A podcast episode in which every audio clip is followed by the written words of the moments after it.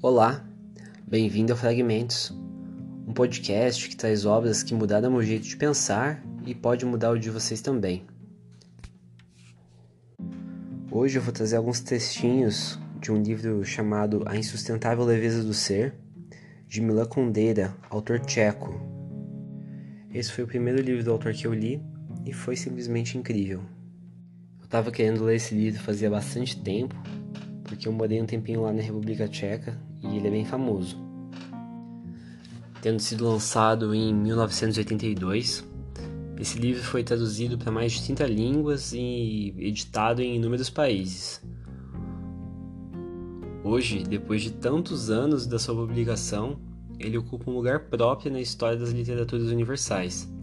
É um livro em que o desenvolvimento dos enredos erótico-amorosos se conjuga com a extrema felicidade a descrição de um tempo histórico politicamente opressivo e a, e a reflexão sobre a existência humana como um enigma que resiste à decifração, o que te dá um interesse sempre renovado do livro.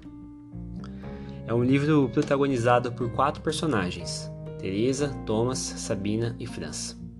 Por força de suas escolhas ou por interferência do acaso, Cada um deles experimenta, à sua maneira, o peso insustentável que baliza a vida e esse permanente exercício de reconhecer a opressão e de tentar amenizá-la, o peso da vida. No meu ponto de vista, uma das maravilhas desse livro é justamente a simplicidade que Kundera, o autor, aborda as questões profundas e filosóficas sobre a existência da vida humana. Ao mesmo tempo que esse livro é tão denso que eu creio que é mais difícil fazer uma análise boa e precisa dele que faça jus à experiência da leitura, porque é uma leitura muito leve e muito boa. Apesar de ser um livro velho, ele tem uma linguagem muito acessível e o autor consegue desenvolver histórias dos personagens com considerações poderosas de cunho filosófico desde a primeira página do livro. O livro começa com o narrador expondo o mito do eterno retorno de Nietzsche, pelo qual, de grosso modo, a repetição eterna de um determinado evento o tornaria algo de um peso insustentável.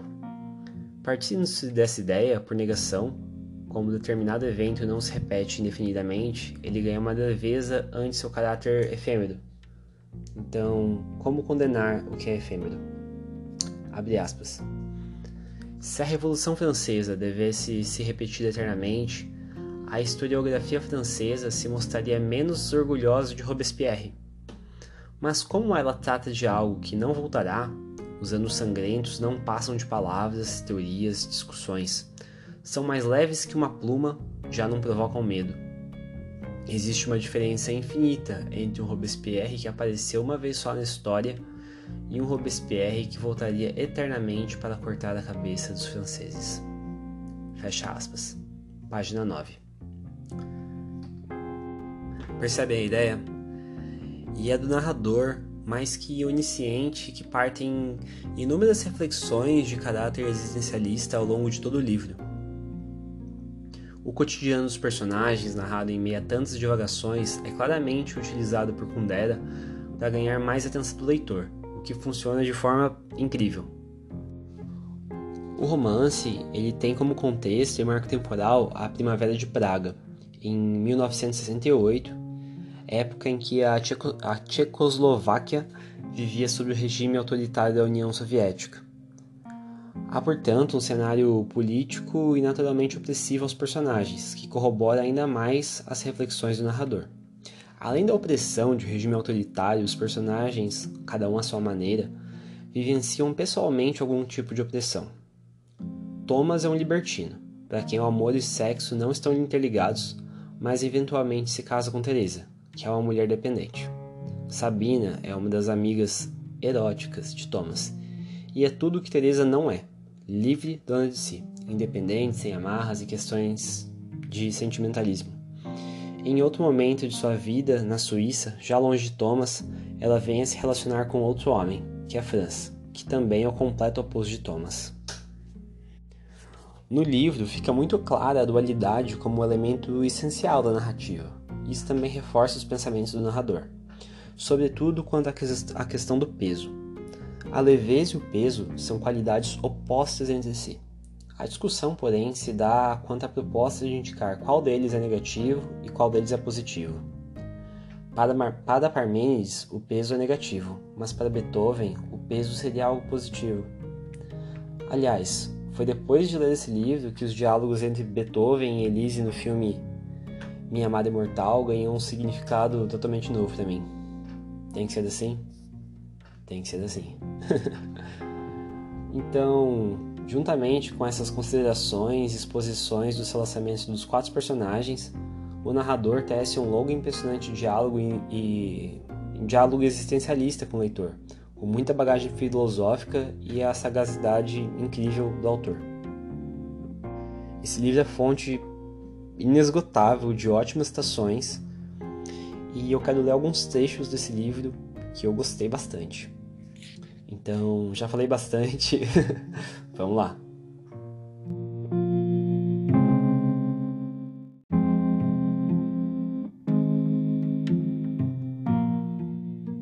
Ao contrário de Parmênides, Beethoven considerava o peso como algo de positivo.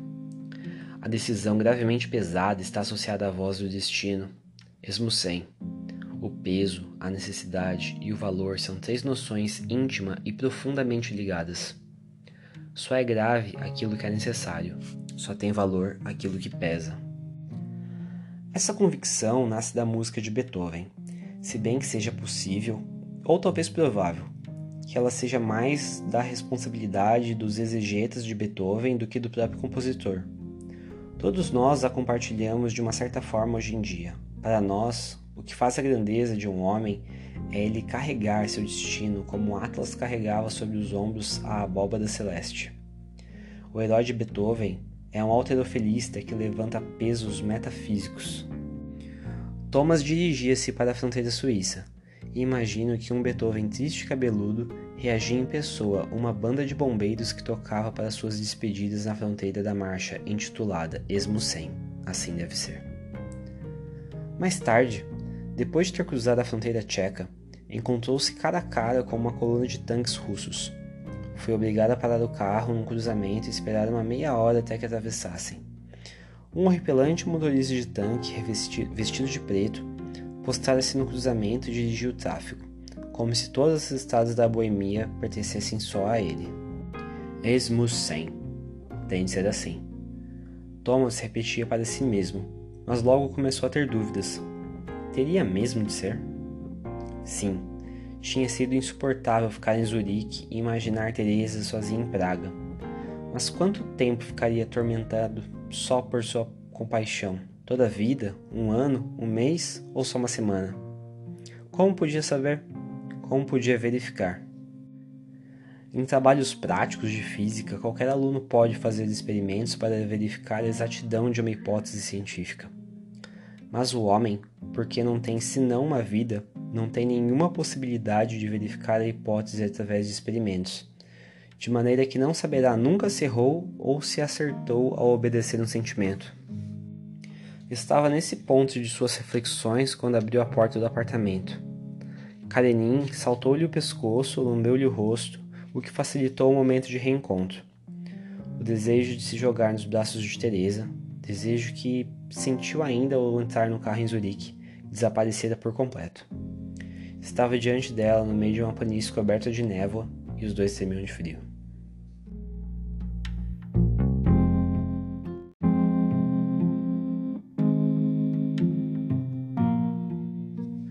Parte 2, capítulo 11 Foi essa força dos acasos, o livro, Beethoven, número 6, o banco amarelo da praça. Mais do que esse cartão de visitas que lhe entregou no último momento, que deu a Teresa a coragem de sair de casa e mudar de vida. Talvez tenham sido esses pequenos acasos, por sinal, bem, bem modestos e banais, dignos dessa pequena cidade insignificante, que acionaram seu amor e que se transformaram na fonte de energia onde ela se abasteceu até o fim.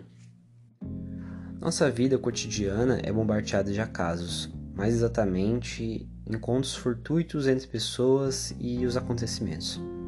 aquilo que chamamos de coincidências. Existe coincidência quando dois acontecimentos inesperados acontecem ao mesmo tempo, quando eles se encontram. Thomas aparece no restaurante no momento em que o rádio toca Beethoven. Na sua imensa maioria, essas coincidências passavam-se completamente despercebidas.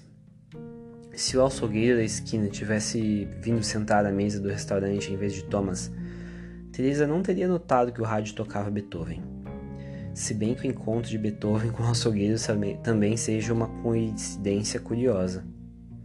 Mas o amor nascente aguçou nela a percepção da beleza, e ela jamais esquecera essa música. Toda vez que a ouvir, tudo o que acontecer em torno dela, nesse momento, ficará impregnado com seu brilho. No princípio do livro pesado que Teresa carregava, embaixo do braço no dia que viera para a casa de Thomas, Ana encontrara Vronsky em, em circunstâncias estranhas. Estão na plataforma de uma estação e alguém acabara de cair sobre o trem. No fim do romance, é Ana que se atira sobre um trem. Essa composição simétrica, onde o mesmo motivo aparece no começo e no fim, pode parecer até romântica. Admito que seja, mas somente com a condição de que romântico não signifique para você uma coisa inventada, artificial, sem semelhança com a vida, porque é assim mesmo que é composta a vida humana. Ela é composta como uma partitura musical.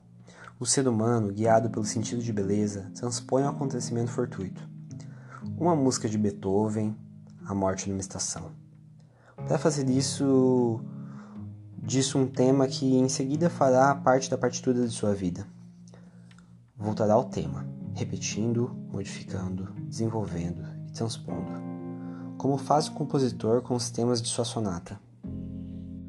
Ana poderia ter posto fim a seus dias de outra maneira, mas o tema da estação e da morte, esse tema, esse tema inesquecível associado ao nascimento do amor, atraiu-a no momento de desespero por sua sombria beleza. O homem inconscientemente compõe sua vida segundo as leis da beleza, mesmo nos instantes de mais profundo desespero. O romance não pode, portanto, ser censurado por seu fascínio pelos encontros misteriosos do acaso, como o encontro de Vransky, de Ana, da estação e da morte, o encontro de Beethoven, de Thomas e de Teresa, e do copo de conhaque. Mas podemos, com razão, censurar o homem por ser cego a esses, a esses acasos na vida cotidiana, privando assim a vida da sua dimensão de beleza.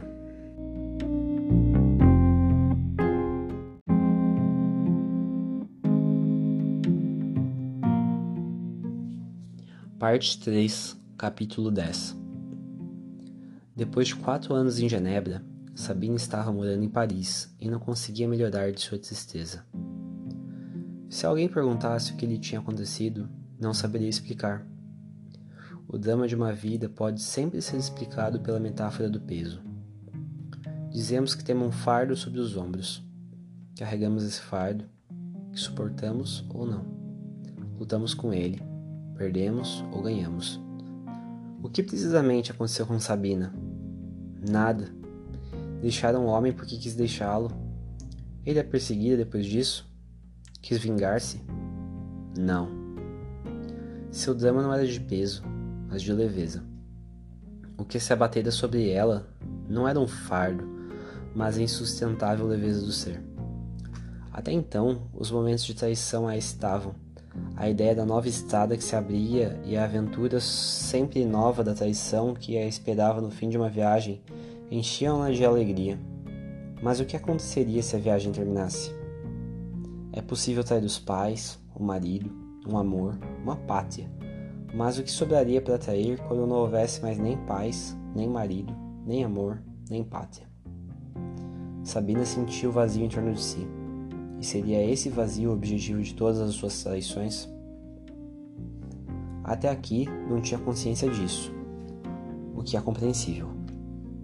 A meta que percebemos é sempre velada. Uma moça que deseja um marido deseja uma coisa que lhe é totalmente desconhecida. O jovem que corre atrás da glória não tem nenhuma ideia do que seja a glória. Aquilo que dá sentido à nossa conduta sempre nos é totalmente desconhecido. Sabina também ignora que o objetivo está oculto por trás de seu desejo de trair. A insustentável leveza do ser seria esse objetivo. Desde sua partida de Genebra, aproximou-se terrivelmente dele. Ela estava em Paris, há três anos, quando recebeu uma carta da Boêmia. Era uma carta do filho de Thomas. Ele tinha ouvido falar dela, conseguira seu endereço e dirigia-se a ela, porque era a amiga mais próxima de seu pai. Ele anunciava a morte de Thomas e Teresa. Segundo a carta, tinham passado os últimos anos numa pequena cidade, onde Thomas trabalhava como motorista de caminhão. Iam frequentemente à cidade vizinha, onde sempre passava a noite num pequeno hotel. A estrada atravessava colinas e descrevia muitas curtas. E o caminhão caía num barranco. Encontrados seus corpos esmagados, a polícia constatara que os freios estavam em péssimo estado não conseguiu se refazer dessa notícia, rompera seu último elo que a ligava ao passado. Segundo seu velho hábito, tentou acalmar-se indo a um cemitério. O mais próximo era o cemitério de Montparnasse. Era composto de frágeis construções de pedra, de miniaturas de capelas erguidas próximas aos túmulos. Sabina não compreendia porque os mortos desejariam ter em cima deles imitações de palácios mas esse cemitério era orgulhoso como pedra. Longe de serem mais sensatos depois de mortos, os habitantes desse cemitério eram ainda mais tolos do que em vida. Ostentavam sua importância através de monumentos. Ali não repousavam pais, irmãos, filhos ou avós, e sim gente importante. Funcionários de administração, pessoas carregadas de títulos e honras, até um funcionário dos Correios ali oferecia à admiração pública sua posição, seu nível, sua classe social, sua dignidade. Andando por uma das aléias do cemitério, viu que mais adiante havia um enterro. O mestre de cerimônias estava com as mãos cheias de flores e as distribuía entre os amigos e parentes, uma para cada pessoa. Entregou uma flor a Sabina ela se juntou ao cortejo. Era preciso contornar muitos túmulos para chegar à cova aberta para o caixão. Inclinou-se. A cova era muito profunda. Deixou cair a flor. Essa descreveu curtas espirais e caiu sobre o caixão. Em Paris, as covas são fundas, na mesma proporção da altura das casas. Seus olhos fixaram-se na pedra que havia sido retirada para a entrada do caixão. De repente, essa pedra encheu de medo voltou-se depressa para casa. Passou o dia inteiro pensando nessa pedra. Por que ficara tão amedrontada? Deu a si mesma esta resposta: Se um túmulo fica fechado com uma pedra, o morto nunca mais pode sair dali. Mas, de qualquer modo, o morto não sairá mais do túmulo.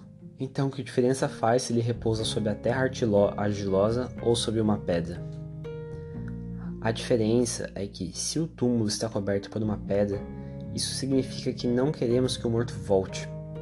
Apesar da pedra estar lhe dizendo: fique onde está. Sabina lembrou-se do túmulo do pai.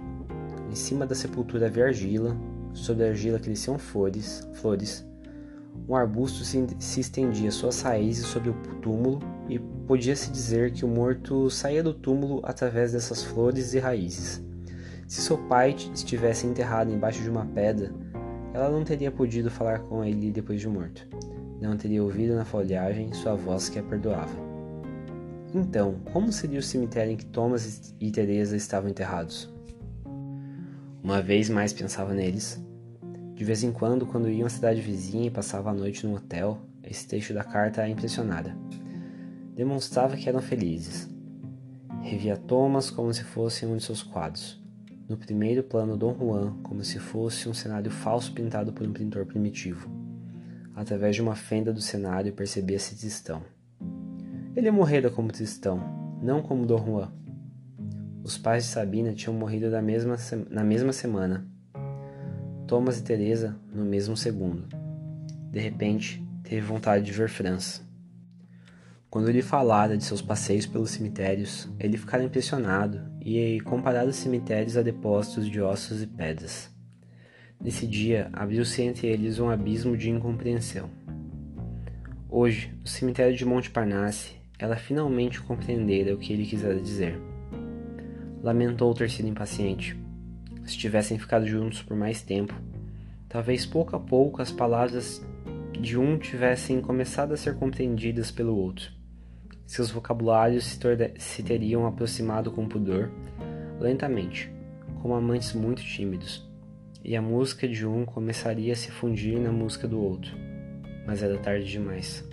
Sim, era tarde demais e Sabina sabe que não ficará em Paris, que irá mais longe, ainda mais longe, porque se morasse aqui, ficaria presa sobre uma pedra e uma mulher que não pode ficar imóvel não suporta nunca a ideia de ser retirada em seu caminho.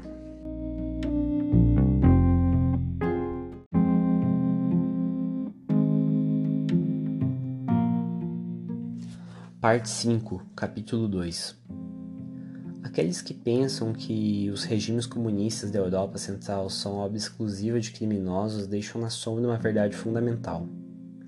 Os regimes criminosos não foram feitos por criminosos, mas por entusiastas convencidos de terem descoberto o único caminho para o paraíso. Defendiam corajosamente esse caminho, executando por isso centenas de pessoas. Mais tarde ficou claro, como o dia, que o paraíso não existia e que, portanto, os entusiastas eram assassinos. Assim, todos acusavam os comunistas.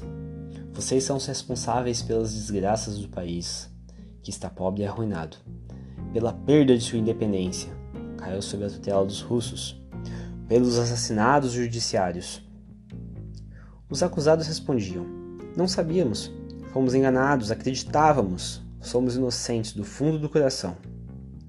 O debate conduzia a essa pergunta: seria verdade que não sabiam? Ou apenas fingiam não saber? Thomas acompanhava esse debate, como 10 milhões de tchecos e acreditava que haveria certamente entre os comunistas alguns que não eram assim tão ignorantes. Deviam pelo menos ter ouvido falar dos horrores que tinham acontecido e que não paravam de acontecer na Rússia pós-revolucionária, mas é provável que a maior parte deles não soubesse de nada. Ele dizia para si mesmo que o problema fundamental não era sabiam ou não sabiam, mas seriam inocentes apenas porque não sabiam um imbecil sentado no trono estaria isento de toda responsabilidade somente pelo fato de ser um imbecil? Vamos admitir que o procurador tcheco que pedia no começo dos anos 50 a pena de morte para o inocente tivesse sido enganado pela, pela polícia secreta russa e pelo governo de seu país. Mas, agora que sabemos que as acusações eram absurdas e que os condenados eram inocentes, como podemos admitir que o mesmo procurador defenda sua pureza de alma batendo no peito? Minha consciência está limpa. Eu não sabia. Eu acreditei. Não é precisamente no seu eu não sabia, eu acreditei que reside sua falta irreparável? Nesse ponto, Thomas se lembrou da história de Édipo. Édipo não sabia que dormia com sua própria mãe, e no entanto, quando compreendeu o que tinha acontecido, nem por isso se sentiu inocente. Não pôde suportar a visão da infelicidade provocada por sua ignorância. Furou os olhos e, cego para sempre, partiu de Tebas. Thomas ouviu o grito dos comunistas que defendiam sua pureza de alma e disse a si próprio: Por causa da sua inconsequência, o país talvez tenha perdido séculos de liberdade. Mesmo assim, vocês gritam que se sentem inocentes? Como podem ainda olhar em torno de si mesmos? Como? Não estão espantados? Vocês não enxergam? Se tivessem olhos, deveriam furá-los e deixar tebas. Essa comparação agradava-lhe tanto que muitas vezes se servia dela nas discussões com os amigos, enriquecendo-as com, cada, com fórmulas cada vez mais mordazes e cada vez mais elegantes. Nessa época, como todos os intelectuais, Thomas lia um seminário com tiragem de cerca de 300 mil exemplares, publicado pela União dos Escritores Tchecos. Essa publicação conseguira considerável autonomia no interior do regime e falava, e falava coisas que as outras não ousavam falar publicamente. O Jornal dos Escritores publicava até artigos onde se perguntava quem era o culpado e em que medida pelos assassinatos judiciários cometidos, cometidos nos processos políticos dos primeiros anos do regime comunista. Em todas essas discussões, A mesma pergunta voltava sempre: será que sabiam ou será que não sabiam? Como Thomas achava essa pergunta secundária, escreveu um dia seus pensamentos sobre Édipo e enviou-os ao seminário. Um mês, mais um mês mais tarde, recebeu uma resposta. Pediam que ele fosse à redação. Ao chegar, foi recebido por um jornalista baixo, reto como uma vara, que propôs a modificação da sintaxe de uma frase. Pouco depois, o texto foi publicado na antepenúltima página, entre as cartas dos leitores. Thomas não sentiu nenhuma satisfação. Haviam-no chamado no jornal para que aprovasse uma mudança de sintaxe, mas em seguida, sem pedir licença, tinham cortado, cortado tanto do seu texto que suas reflexões se reduziam a uma tese fundamental, demasiado esquemática e agressiva, e não lhe agradava absolutamente. Isso aconteceu na primavera de 1968. Alexander Dubček estava no poder, cercado de comunistas que se sentiam culpados e estavam dispostos a fazer o que quer que fosse para reparar seus erros. Mas os outros comunistas que gritavam que eram inocentes temiam que o povo enraivecido os julgasse. Iam todos os dias queixar-se ao embaixador da Rússia, pedindo apoio. Quando a carta de Thomas foi publicada, houve um clamor. Chegamos a isso. Já ousam escrever publicamente que devemos furar nossos olhos. Dois ou três meses mais tarde, os russos decidiram que a livre discussão era inadmissível no seu domínio e mandaram no espaço de uma noite que seu exército ocupasse o país de Thomas.